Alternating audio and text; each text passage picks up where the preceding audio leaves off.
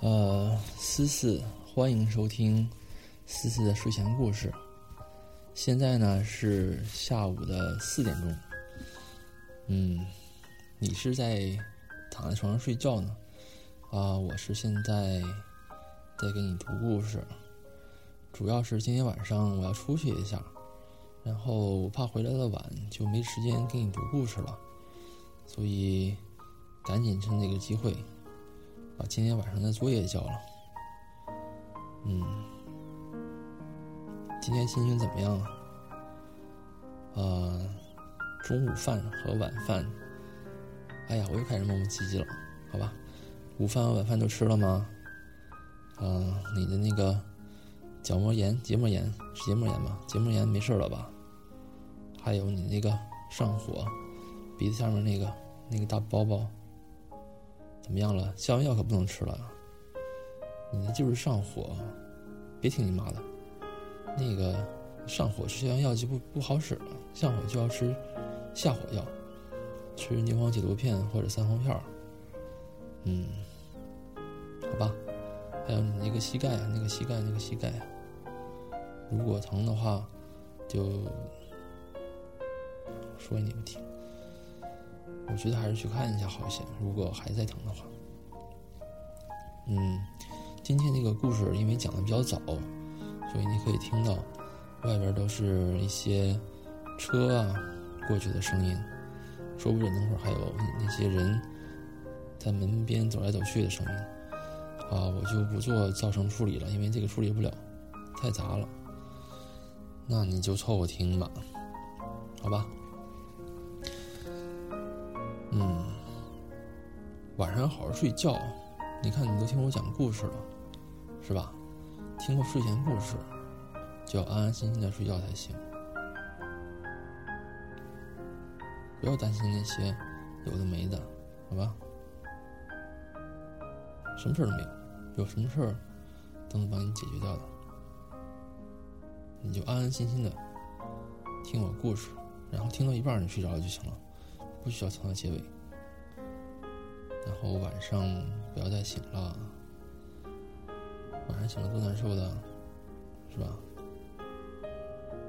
？OK，那我不墨迹了，我现在开始读“一日为书，终身不负”的第七章的第四节。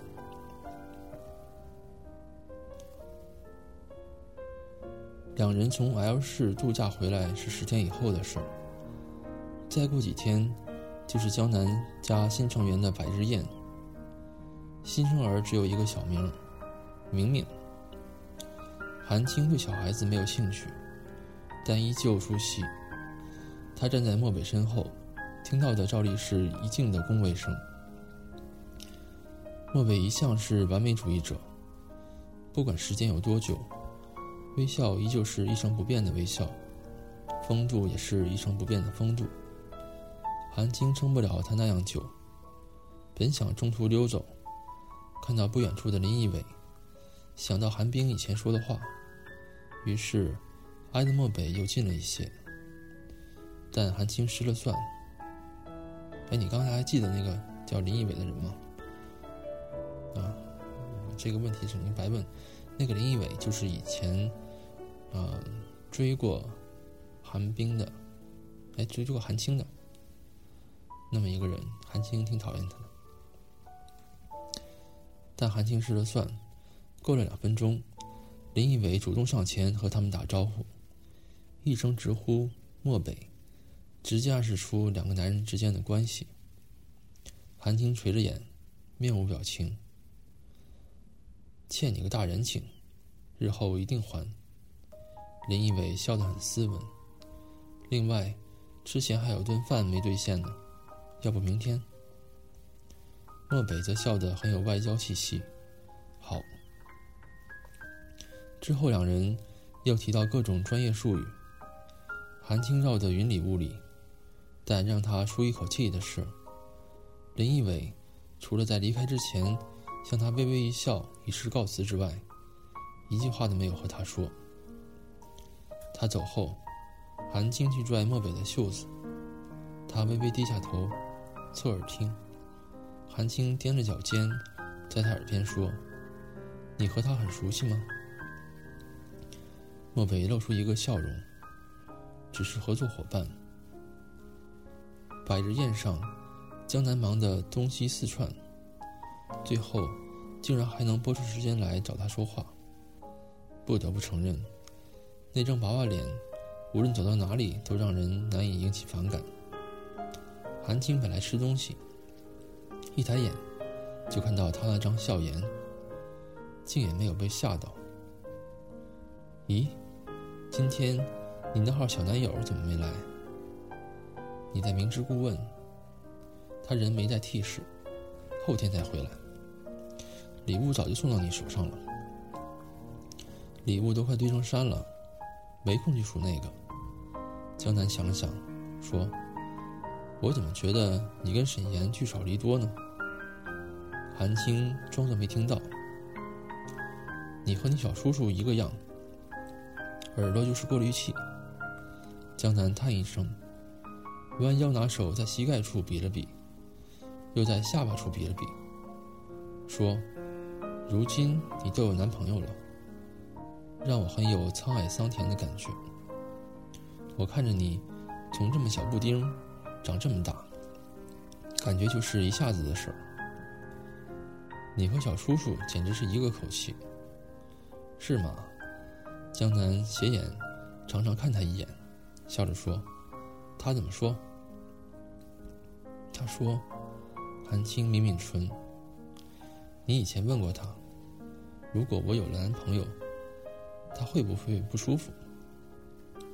江南的眼睛一下子蹦出亮光。那他是怎么回答的？韩青差点就要脱口而出，又觉得江南的目光太过诡异，话到嘴边，又直觉的收了回去，改口道：“他不肯告诉我。”江南的表情开始变得诡异，声音里带着隐隐的笑。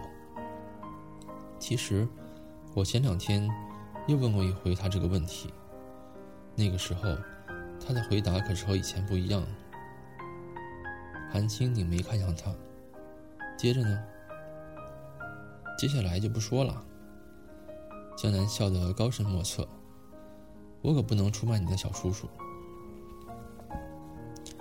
韩青低下头，再抬头的时候换了一副面孔，花瓣一样的嘴巴嘟起来，手指缠绕住他的袖子，眼睛水汪汪的看着他，又可怜又无辜，声音又细又软：“江南哥哥。”哎呀，这个学不太好，这个应该你来读。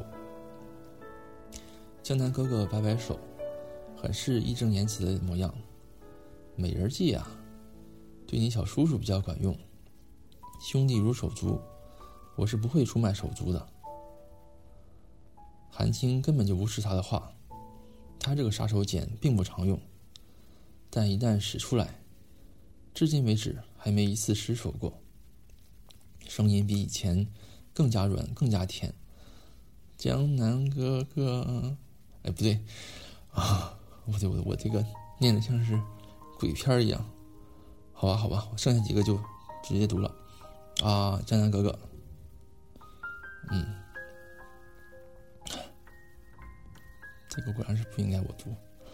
江南头大的无以复加，摆摆手。好了好了，我告诉你，你小叔叔一句话都没有说，就是很平常的笑了笑。没了。江南举起双手，眼睛恳切到不能再恳切。没了，真没了。长长的假期里，韩青在家很是无所事事。漠北的事物太多，电话太多，应酬也太多。沈岩也要忙着跟在兄长身边，学习处理业务。就剩下他一个孤家寡人，闲着没事儿，在家逗逗狗，养养花，闷了就出去兜风或者逛街。大体来说，不论是美食华服，还是美人。漠北的眼光一向都相当好，受他的调教与影响，韩青从小对时尚的颜色搭配都有独到的观察力。从衣服、鞋子、包包，到卧室的窗帘、床单、衣柜。他从十岁起就开始自自主选择自己喜欢的品牌和款式，观点和漠北经常不谋而合。没有漠北的时候，韩青很习惯一个人沿着商业街溜达，然后缩进一个高大的玻璃窗后面看阳光以及睡觉。但今天明显不遂人意。他刚刚眯眼昏昏欲睡，就被人吵醒，而且还是一个不怎么感冒的人。林义伟站定在他的面前，指了指他对面的沙发，冲他一笑：“小姑娘，好巧，我可以坐吗？”这句话简直和上次在新加坡一模一样。韩青撑直身体，弯出一个微笑：“林先生。”林义伟却是很大方的落了座，他这次比上两回要规矩得多。以前他都是似有若无的要挨着他并排坐，如今却是很自觉的在对面远远坐下。林义伟问服务生要了温水，又回头对他笑了笑。在这个地方睡觉，很悠闲呢。韩青捧住杯身。垂着眼，睫毛遮掩住眼底的情绪，轻声说：“没想到您也在这儿。我和您小叔叔十分熟，喊我您是不是有些太见外了？”林一伟指了指楼上，前阵子请你小叔叔吃饭，也是在这个地方，二楼的包厢里。他的话题又开始漫天撒野的跑，这次大多数都是在恭维漠北。以及夸奖墨家，再或者就是偶尔夸夸她漂亮，韩青都耐下性子听下去。只需要别人一两句的附和，林一伟就可以一直一直说下去。韩青在中途走神，为他公司的员工暗暗哀悼了一把。他说的太多，大概中途觉得口渴，便拿过杯子喝水。其实。他刚刚说的那些奉承话，韩青一句话都没有听进去。他满脑子的思绪完全不在这里，但是看林一伟的表情，又明显是在等着他应和。如今的韩氏已经再次改朝换代，韩青都不知道林一伟最近在做些什么，只好随口多了一句以前的：“当时韩氏那样的家族企业，你可以成为。”唯一一个非韩家人的高管，真的很厉害。林一伟的表情却微微变了变，但很快恢复随和的笑意。不知道的人这样说还可以，但韩青你知道内情还这样说，就让我有些汗颜了。除了直觉准风啊，除了直觉准，风评好之外，多疑也是韩家人素来的传统特色。并且是典型的，越在乎就越多疑。又因为隐藏的极好，所以只有接触的足够近和久，才能察觉到。韩冰最在乎漠北，韩父最在乎金钱，兄长最在乎权力。所以，当韩冰试图通过口碑控制漠北的婚姻，韩父试图通过安插内线插手墨家的财政。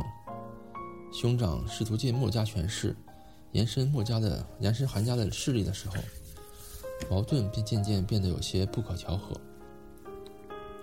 再然后，矛盾从不可调和，质变到互相猜忌，林义伟就成了漠北与韩氏交换的一步棋。这些韩青并不知晓，江南没有和他说过这些。当林义伟以一种熟稔的口气。说了许久的时候，他的眼神才渐渐从迷糊转为清明。本以为漠北整垮韩家，纯粹是因为要快速离婚，但现在看来，好像因果关系要反过来一下。韩青的嘴唇抿得更紧了一些。如果较真算起来，我和漠北是大学校友。他是大我三届的师兄，林一伟笑了笑，凝眉看着他。但我到大学报到的时候，他已经出国了。一直到后来一起吃饭的时候，偶尔提起才知道。不过，漠北的名号，就算离开三年以后，我入学的时候，也可以常在学生会里听到。韩青一直瞄着手表上的时间，听到“漠北”两个字，才稍稍侧耳听了听。他在沙发里窝得已经足够久，久到外面的阳光已经变得颓废。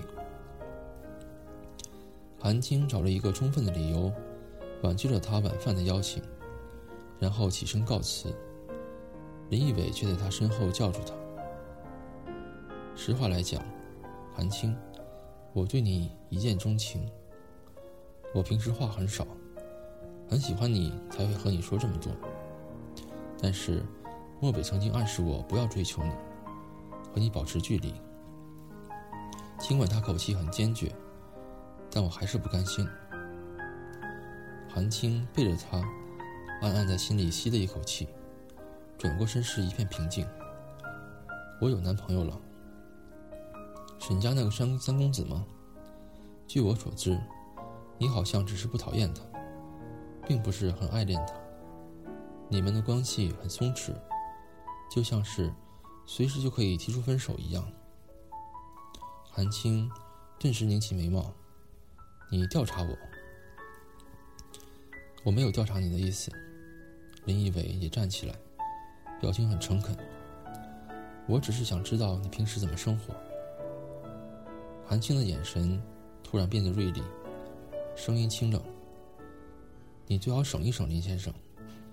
我不喜欢别人借着喜欢的名义随意侵扰我的私生活。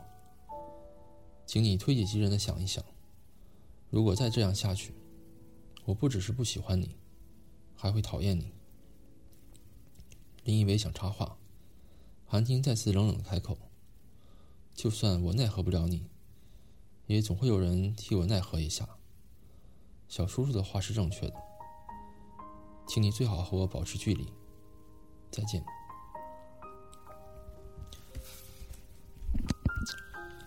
七月底，高中同学聚会，韩青和沈岩一同出席。俊男美女手牵手。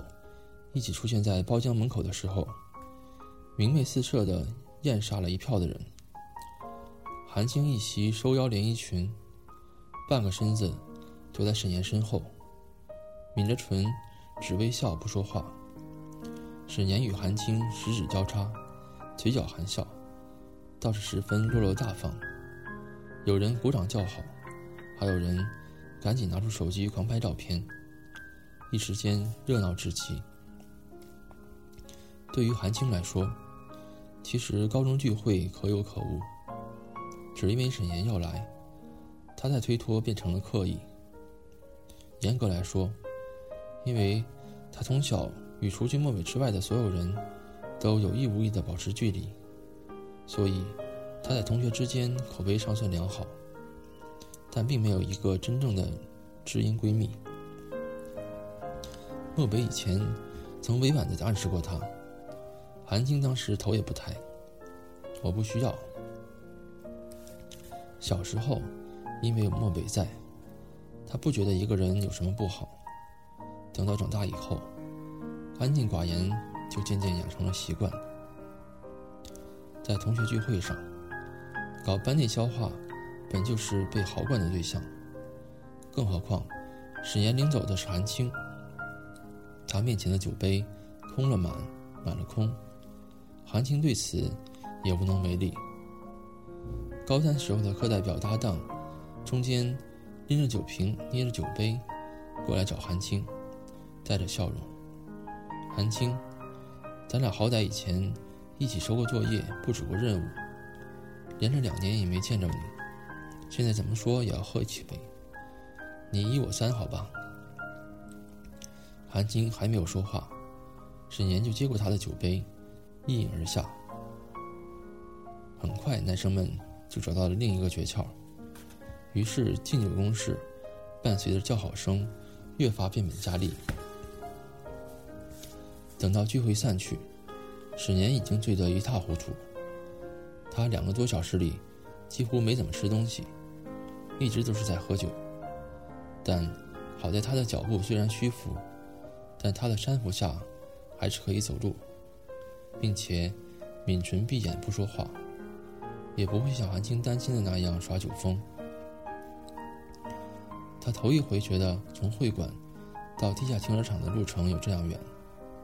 好不容易把他弄到停车场，沈家的司机很快眼明的上前帮忙。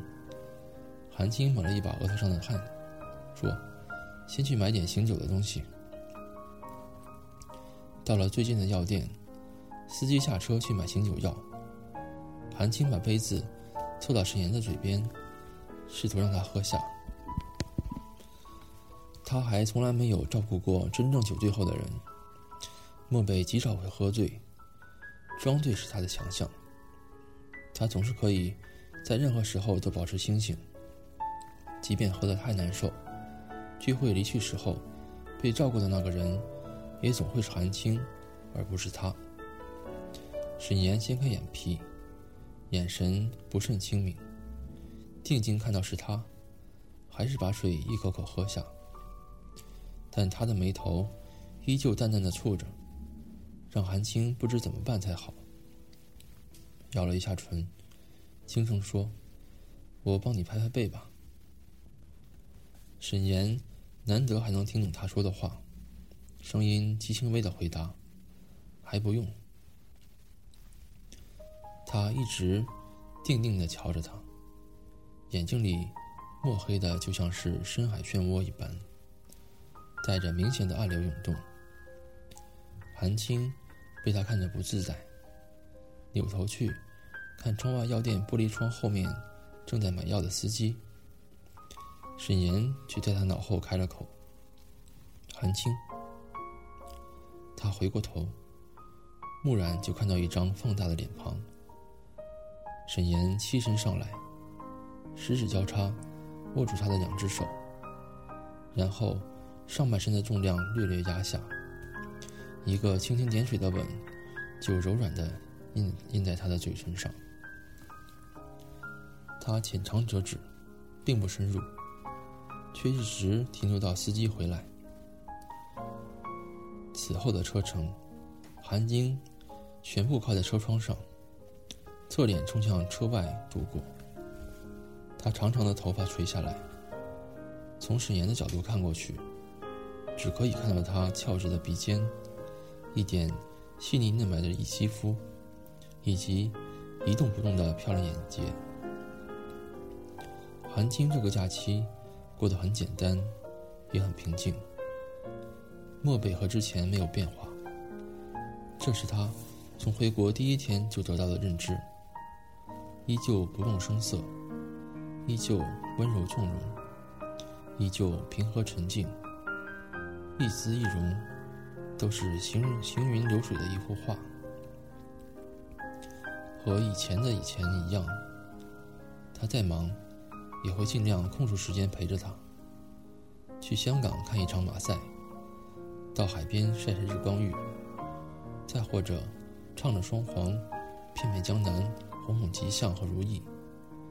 这些都是他们以前以及现在在经常做的事儿。而且因为少了寒冰。也少了其他混逢知己。漠北单独为他挪出来的时间，相比以前其实更加的多。起初，韩青也十分平静，心情甚至称得上微微的愉悦。但是随着时间推移，他却隐隐的越来越烦躁。尽管和漠北待的时间比之前更多，话却变得比之前更少。转眼，四个月就快要过去。韩青九月二十六日的机票。前一天下了连绵秋雨，从早上一直持续到晚饭时间。雨打芭蕉的声音，以及萧瑟的秋风，还有阴暗暗的天空，统统都让他的脾气越来越差。韩青突然无预兆的拒绝吃晚饭。并且不解释原因，趴在床上一动不动。任凭外面管家女佣和漠北柔声细语。清静，一顿晚饭不吃没有关系。漠北的声音像是微微叹息。但是，你已经很久很久都没和我说过心里话。如果你找到了更加合适倾诉的人，那也好。但我不希望你一直把事情憋在心里，那样对自己太过残酷。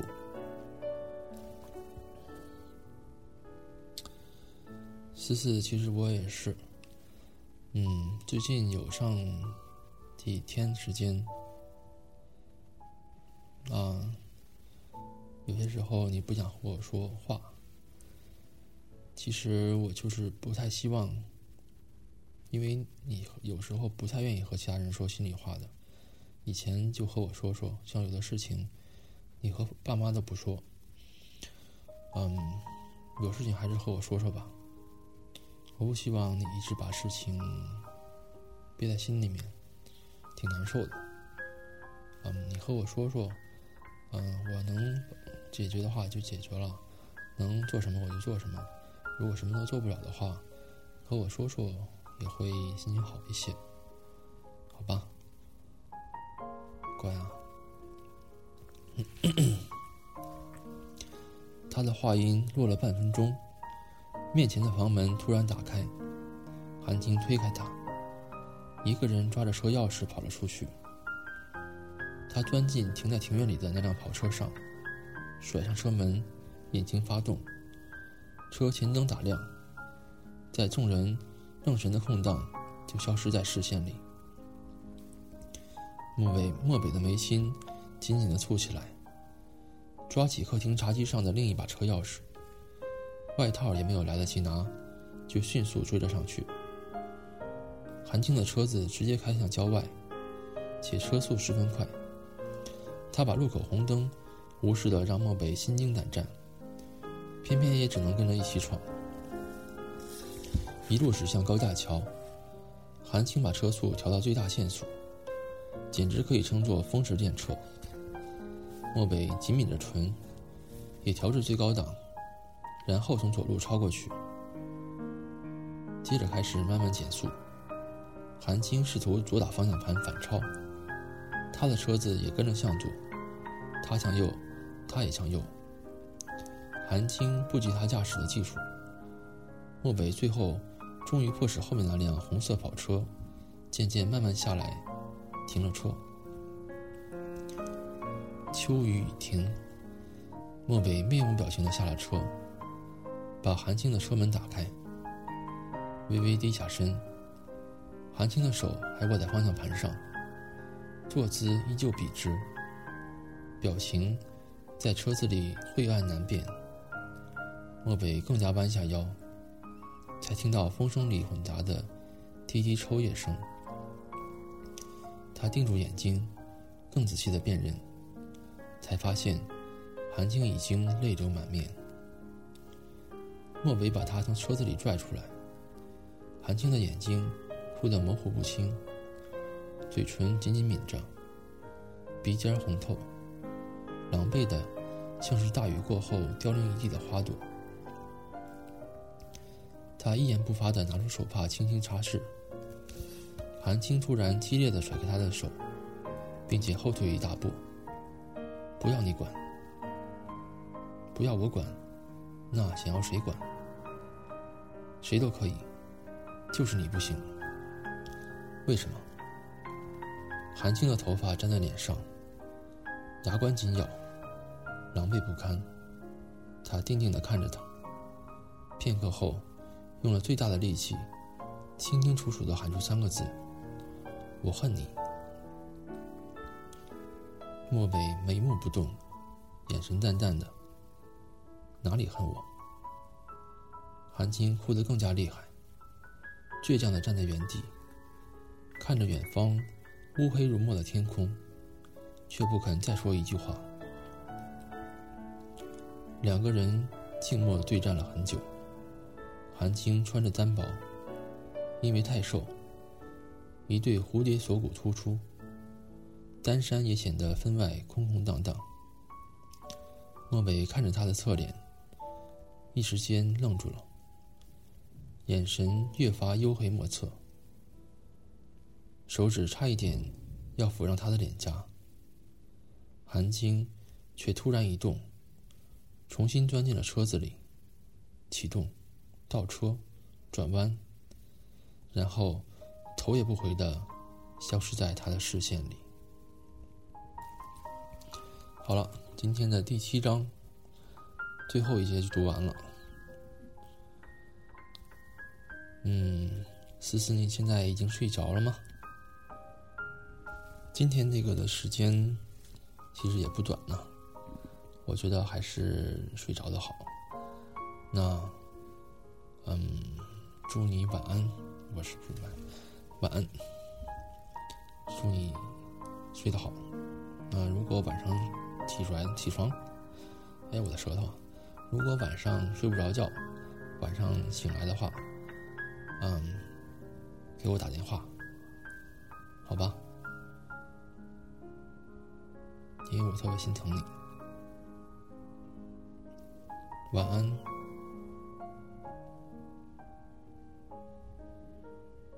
我很想你。